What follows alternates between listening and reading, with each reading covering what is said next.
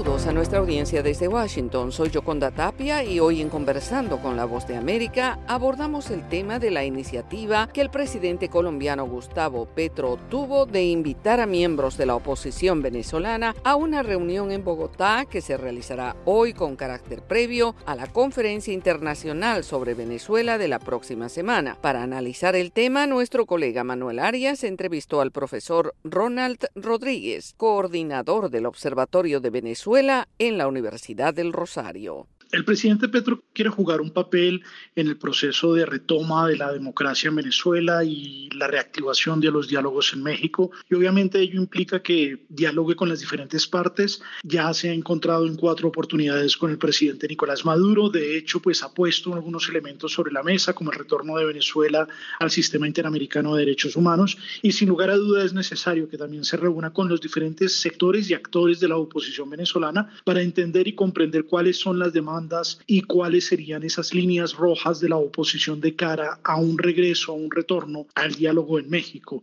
Colombia era un ausente en este proceso de diálogo. Colombia había decidido jugársela por una estrategia de cerco diplomático y de sanciones internacionales. Ahora Colombia es uno de los países que promueve que la resolución de la situación venezolana sea a través del diálogo, lo cual es fundamental porque el proceso colombiano de construcción de la paz total pasa por Venezuela.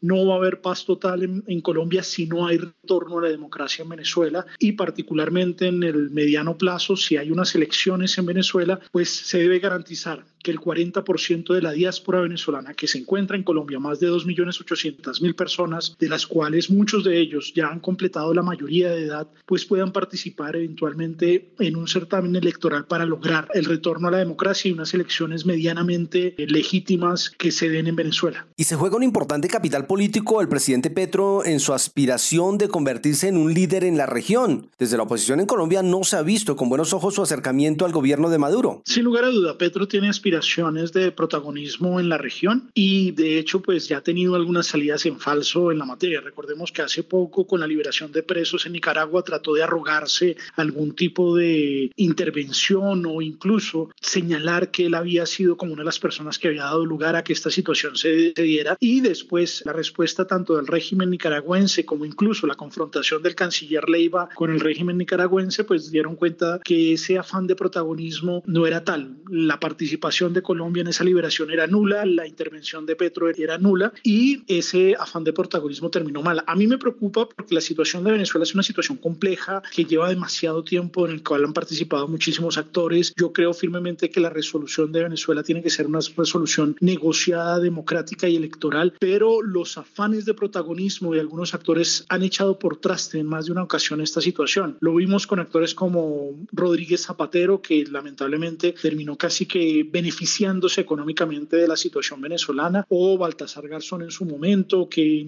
adquirió reconocimiento internacional, o incluso otros actores que han tratado de fungir un papel en el caso venezolano. Muchos de ellos han salido quemados. En el caso colombiano, pues el presidente Gaviria, cuando estaba en la Organización de Estados Americanos, jugó un papel importante en un momento de la crisis venezolana muy importante que fue después del golpe de Estado contra Hugo Chávez. Pero Petro tiene un afán de protagonismo y creo que ese afán de protagonismo va en contra del el retorno de la democracia a Venezuela y en eso hay que ser muy cuidadoso. Lamentablemente el, canciller Leiva también tiene un afán de protagonismo que juega en contra de la resolución del caso venezolano y ni hablemos del lamentable papel que está haciendo el embajador Benedetti, que de hecho en las últimas entrevistas que ha dado su lógica ha sido absolutamente lamentable para la, la historia diplomática de Colombia en la relación con Venezuela y yo creería que lo que hace falta es una persona muchísimo más mesurada, más ponderada, Tal vez lo único que nos salva ahí es el papel que pueda jugar el embajador Coy, quien es una persona institucionalizada que conoce la dinámica de la política exterior colombiana y quien puede llegar a ser uno de esos detonantes en el sentido de encauzar la situación hacia un mínimo deseable. Era el profesor Rodríguez, coordinador del Observatorio de Venezuela en la Universidad del Rosario, analizando en perspectiva la reunión de hoy en Bogotá del presidente Petro y la oposición venezolana. Esto fue Conversando con la Voz de América.